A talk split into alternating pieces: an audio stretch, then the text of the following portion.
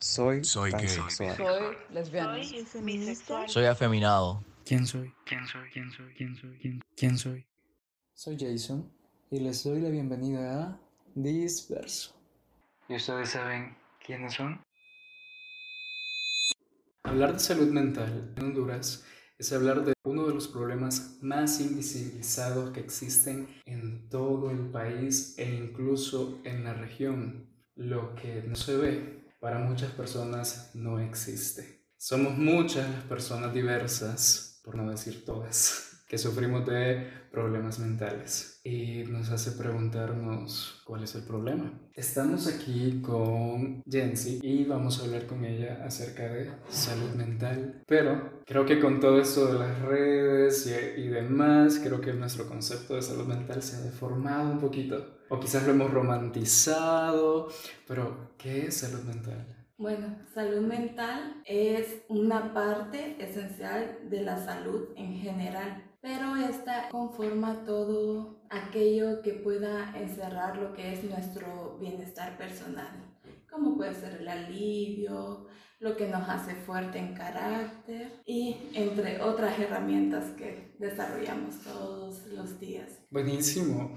Creo que pensamos en muchas ocasiones que la salud mental es sentirnos felices y lo encerramos nada más en solo eso. Pero realmente no es solo eso, ¿verdad? No, por ejemplo, mucha gente relaciona eh, la tristeza con tener depresión. Y en cambio, la tristeza es solo un síntoma de la depresión, que son un montón. O sea, tenés que cumplir con varios síntomas para poderlo caracterizar depresión. Pero el problema está que ya es como algo de marketing cultural, diría yo, que nos dicen, si tienes esto, serás una persona feliz. Total. Si tienes una casa y carro, hijos y perro a los 30 años, serás muy feliz y próspero. Y es una realidad muy subalterna a la realidad que nosotras vivimos. Claro, es que el capitalismo. Fíjate que tenés toda la... A mí, en lo personal, ay, sí me puede molestar cuando... utili- Porque utilizamos en nuestro lenguaje, ¿no? Como sinónimo de tristeza decir, ay, me siento deprimido. Y creo que eso ha venido a afectar directamente a la concepción que la gente tiene de todo eso de la salud mental. Ay, no, es que... O ponete a hacer algo. No estás triste, solo es que no tenés que hacer. Y, y demás. Es, bueno, el lenguaje es todo la- el reflejo de cómo pensamos, ¿no? Y si no tenemos salud mental, claro que vamos a tener tantas expresiones que vayan en contra de, de este derecho, en contra de este elemento. Quienes medio sabemos un poquito de salud mental, pues nos molesta, ¿no? Pero, eh, porque sí, justamente el utilizar depresivo o para alguien ordenado, decir que es obsesivo compulsivo, entonces reducimos tanto una enfermedad, porque al final del día son eso, son enfermedades. Y jugar con esos temas, claro, por desinformación y demás, es complejo. Pero claro, es importante que nos contextualicemos. ¿Cómo es la salud mental en Honduras? ¿Hay salud mental en Honduras? Bueno, de todo el recurso que es destinado para la salud en general, solo el 2% es destinado para la salud mental. Y esto significa que solo hay dos instituciones en dos ciudades principales en donde se puede decir que hay más personas afectadas en este aspecto de la salud mental. En esto no, no se sabe realmente cómo es la administración hondureña porque no existe ningún medio que supervise eh, cómo son invertidos esos fondos o cómo son administrados. Entonces es muy deplorable todo lo que se encuentra. Bueno, hemos escuchado hablar del Mario Mendoza. Sí. que no hay ni camillas, ¿sabes? Ni medicamentos y, y la gente viaja de muy largo y, y tienen que regresar con sus seres queridos en condiciones en las que ya viven inevitablemente o, o ya están muy fuera de la realidad. Sí, sí, para nosotros que estamos en, en lo urbano, podríamos decir, e- es un elemento complejo, es que tiene tantas aristas esta temática. No me puedo imaginar cómo puede ser esta visión de la precariedad de la salud mental en la ruralidad, por ejemplo, donde quizás el estigma o las explicaciones que se le quieren dar son como muy, muy, muy diferentes, muy a la antigua, ¿no? Muy mágicas o muy de brujería y demás, o, o cualquier otra explicación. Pero, ¿por qué será? ¿Por qué en un país como Honduras, que es un país centroamericano y demás, no hay un interés para que haya salud mental? Bueno, en Honduras no hay interés de nada. Ahí está. Hay abandono completo por parte del Estado a todas las poblaciones sin distinción alguna más que para los que ya tienen dinero, Claro. ¿verdad? Los que son dueños de las empresas. Pero para el pueblo, para el obrero, eh, para la diversidad para las razas no hay nada. Vos lo, vos lo acabas de decir. Es casi parejo todo el tema problemático para todo el país. Sin embargo, nos vemos más afectadas y afectados y afectadas todas las personas que pertenecemos a zonas vulnerables. No es lo mismo la precariedad de la salud mental de un hombre cis heterosexual a que a la enfermedad mental o a la precariedad de la misma de un hombre o de una mujer, digamos que sea diversa o que sea racializada. Jamás en la vida va a ser lo mismo. Y justamente es preguntarnos, ok, esto es un tema completamente interseccional. Es interseccional hasta la raíz. Y podemos ver de que muchas personas se golpean el pecho en redes sociales diciendo que en Honduras sí hay atención. Yo me he peleado con gente en Twitter, hashtag Twitter. Diciendo que sí hay. De- con, con gente que a mí me dice que sí hay y que hay acceso. Es como la gente que cree que la plan B es del venta libre. Yo le digo, a ver, a ver, a ver, a ver, a ver, se me calma. no, le digo, pero obviamente mi no no es absoluto. Claro que aquí hay, pero tenés que cuestionarte las condiciones en las que se da ese acceso a la salud mental, cuáles son las directrices, los estándares y cuál es la objetividad de, las- de las personas profesionales de la salud mental. Complejo vos. Sí, es sumamente complejo porque hay otros factores que retan a los médicos, a, a los psicólogos, a los psiquiatras, a los trabajadores de la salud mental, porque existe otro factor cultural y religioso y moral. Entonces ese factor nos desvía mucho de, de lo que podría ser buscar el bienestar de una persona, porque eh, creen que con rituales o medios un poco ortodoxos eh, pueden curar ese malestar. Por ejemplo, no te dicen meditar, en la iglesia te dicen orar, Ujú, cabal. adora a Dios, ofrendar a Dios y se te va a curar. No, es que si te sentís mejor es por tu papá intercediendo, no por una- un medicamento que te esté curando la depresión y, y anivelando tus niveles de hormonas. No, sino que es Diosito intercediendo por vos. Entonces ahí es donde podemos ver todavía doblemente abandonada a las personas en riesgo con salud, en la salud mental, porque te abandona el Estado y luego de eso te abandona tu grupo ¿verdad? religioso. Ya después de eso viene a ser lo que es la familia, que es otro factor. No es, es como cuando van en el bus y te dicen, no, solo levántate y sonríe y Sé feliz, porque es una decisión, que es lo que dice la gente, ¿no? Sí, creen que, que así de fácil es y no, la verdad es que no. Porque también hay otro factor que se malinterpreta con la salud mental. Por ejemplo, las personas somos lo que hacemos, pero eh, no muchas veces lo que decimos. Ok. Porque cuando venís y diagnosticas, por ejemplo, son factores bien puntuales. Entonces la gente dice, ay, siento que una crisis existencial últimamente ya, ya no hago casi nada.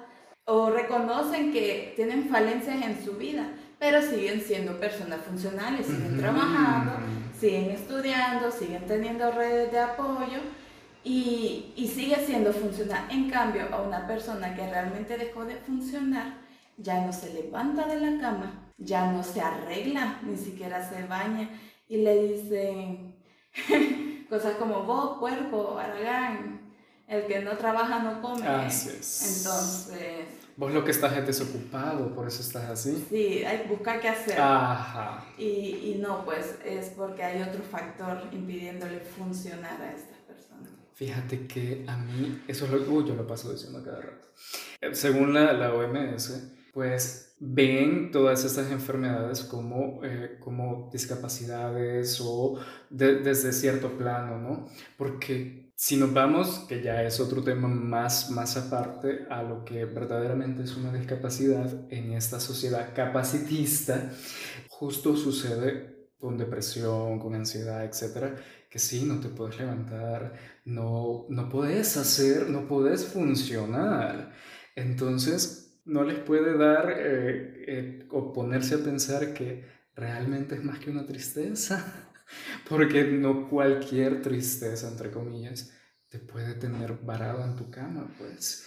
Y ver también todo esto mental, porque la gente, como lo mencioné al inicio, como no es físico, entre comillas, no existe. Pero todas estas enfermedades tienen, se vuelven físicas. Si te ha dado un ataque de pánico, sabes que eso es físico. Y yo sé que quienes nos están escuchando, a más de uno o a todos, le ha dado, les ha dado marearse, temblar. Todo eso es físico. Es aún más frustrante el tener que explicar de que esto existe, porque las pruebas ahí están y lo que nos, no sé, nos define o nos diferencia de, de estas otras generaciones anteriores es que ellos también tuvieron depresión. Sí, pero no estaba el sentido de competencia Así que es. ahora hay. Ahora es como, estás logrando todo si puedes, deja hacer 10 cosas a la vez. Porque, vaya, yo me levanto y digo, pucha, hoy arreglé mi cama y la gente, uy, yo ya terminé de trabajar y ya estoy repitiendo mi tercera clase ahorita en el día. Entonces, como que te llevan apresurado a un ritmo que es casi inhumano, es sumamente explotador y lo único que hace es cansarte, ¿verdad? Y te muestran, te presentan logros que no, no son Capitalismo. el Porque- capitalismo. Eh, nuestro amigo Sí, querido. el capitalismo es el que nos está enfermando. Totalmente, porque vos acabas de decir la palabra clave, producción. Te quieren, no les va a importar cuál es tu estado mental, ni siquiera tu estado físico. Te quieren produciendo. ¿Y qué pasa si no producís? Pues traen a otro, porque no son indispensables en este sistema. Entonces, no, quiero a alguien aquí que se ponga la camiseta, que dé la milla extra. Y como, claro, ¿no? Como el capitalismo dice que tenemos que comer porque uno tiene necesidades físicas, entonces es como, ah, ok, sí, no tengo tiempo para pensar en que estoy deprimido o que estoy ansioso y demás. Como lo mencionabas, ya es difícil conllevar estas enfermedades como persona, pero ¿cómo es ya si le agregamos una característica a esas personas? ¿Y cuál es esa característica? La diversidad sexual. El problema inicial es que hay mucho desconocimiento en lo que es educación sexual, diversidad sexual, orientación sexual, agregándolo a este un montón de prejuicios.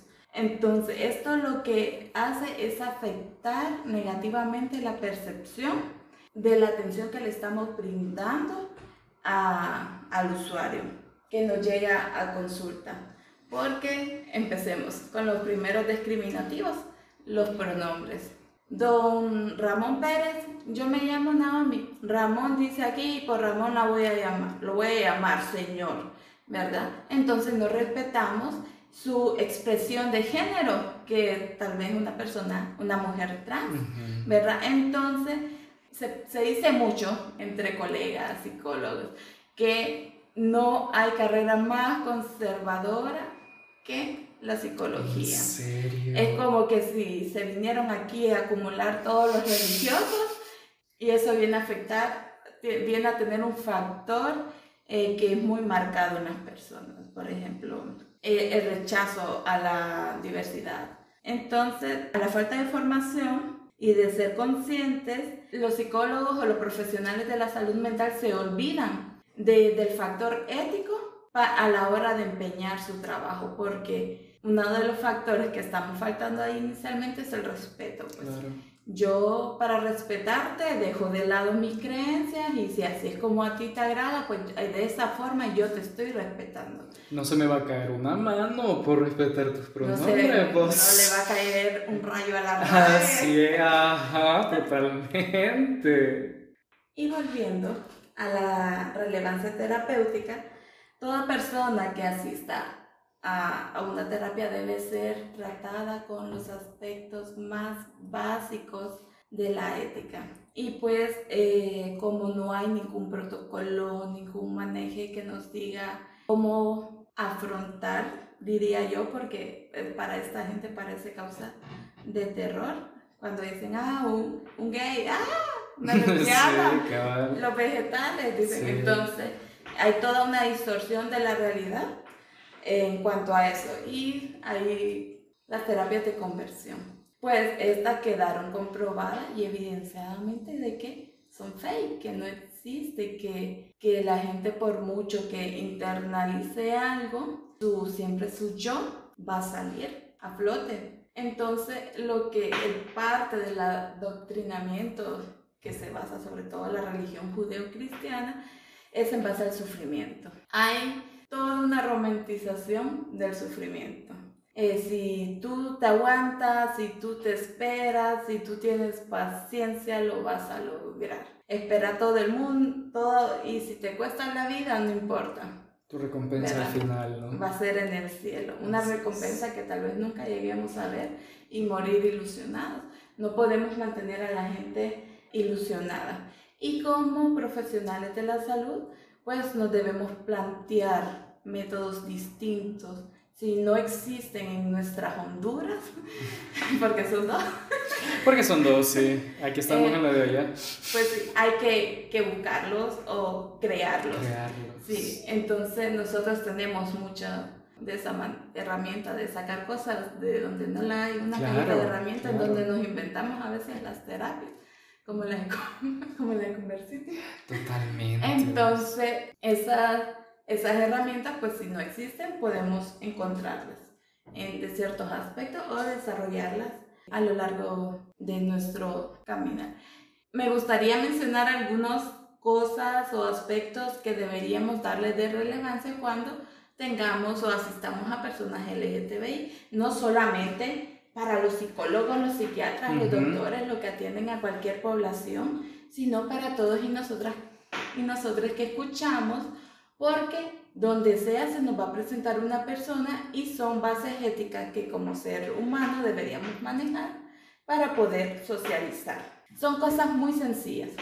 Son herramientas que tal vez encontramos en nuestras casas, que las desarrollamos ahí, que, que no las enseñaron en la escuela, porque son derechos básicos para todas las personas y la diversidad sexual. Si vamos a platicar con una persona de la diversidad sexual sin que salga nuestro mayor miedo de convertirnos igual que, que ellas, Ujú. vamos a tener primero la seguridad de quiénes somos para después poder darles un ambiente seguro.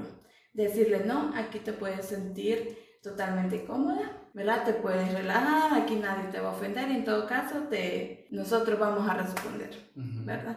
Lo que es la aceptación. La aceptación va mucho más allá de las cosas que podemos decir, también está el lenguaje no verbal, ¿verdad? En donde con nuestras expresiones también podemos rechazar a las personas. Entonces tenemos que tener cuidado con esos factores de negatividad. El respeto. El respeto es basado a lo que la otra persona entiende. Eso es respeto. No es porque yo te diga, o sea, sí, yo lo creo así, así me lo enseñaron mm. y así te voy a decir. Sí, dice ella, pues ella le voy a decir, ¿no? Porque ese, en ese pasado el respeto. Otra pues, es no juzgar y hacer de lado los prejuicios con los que crecimos. Eh, no, el infierno no está ahí esperándonos a todos y a todas y a. Solo unos cuantos Solo- para... Solo a quienes no quieren perdonar, ¿verdad? sí, totalmente. Sí, también un, un factor esencial que es la escucha activa. Ah, O total. sea, es como no estás ahí, pero te estoy ignorando, no, esto me interesa saber qué está pasando contigo y yo quiero ayudarte a resolver ese problema para que vuelvas a ser funcional, ¿entienden? O para poder fortalecer también. Hay gente que llega para fortalecer ya sus capacidades que ya, ya han identificado, pero le falta desarrollarlas. Y la atención a emociones y a la autoestima, que aquí sería eh, fortalecer el crecimiento personal, así como, ay, qué bonitos pelos tienes, está crecido, y ya un día lo vas a tener más largo, sí. Ese vestido te queda divino, el tacones me encanta. Gracias. Entonces, sí, todos esos factores influyen mucho mucho en, en, el usuario o la persona que, que, esté recibiendo atención. Sí, no, totalmente. Y tocaste ahorita tantos elementos que sufrimos como comunidad diversa con este último, la baja autoestima que tenemos como colectividad. Sí, también podemos, cuando hablamos de la colectividad, incluir a lo que es la familia. Tal vez no, no en esta Honduras ni en la otra, pero en otros países sí existe la tensión hacia familiares que no saben afrontar su relación con sus hijos diversos. Entonces, también hay que trabajar ese factor. O sea, sí, yo te atiendo a ti, pero si tu problema es tu familia, entonces hay que, tratar es a tu familiar. Porque el problema precisamente no es tu familiar que no te acepta. Entonces, vamos a trabajar con tu familiar. ¿Me entiendes? Este es un proceso más integral. Es como, vaya, si fueras a San Juan de Dios y te atiende la psiquiatra, te atiende la psicólogo y, y, te mandan a trabajo social y en trabajo social descubren que tu problema es porque no te aceptan en casa. Ellos vienen, se reúnen con tu familia. Bueno, ¿y aquí? ¿Qué onda? ¿Lo aceptan o no? Él tiene que buscar una vida, tiene que seguir adelante y va a seguir con ustedes o no. Así es. ¿Entiendes? Entonces, eso también es falta mucho en los procesos integrales que debe haber cuando hay terapia.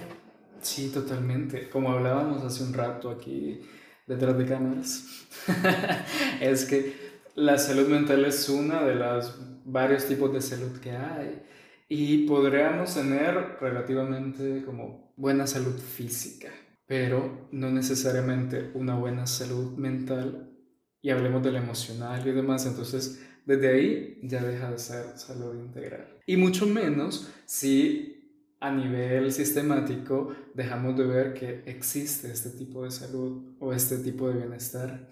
Pero lo integral se torna un privilegio. Es un súper privilegio. Porque, escucha, solo tengo para acetaminofén, no tengo para eh, clonazepam. Me explico. Entonces, la salud mental en países como el nuestro es eso, es un privilegio, pero estamos y muchos profesionales de la salud como, como Jensi están trabajando pues para construir eh, desde la colectividad una salud integral. Y pues, como lo mencionábamos con alguna invitada en el pasado, pues muchos y muchas en la historia no han visto los frutos o los productos de sus luchas. Pero al final del día, nosotros lo hacemos para dejar un legado y lo hacemos por la colectividad, no necesariamente solo para nosotros. Así que, chao. Chao.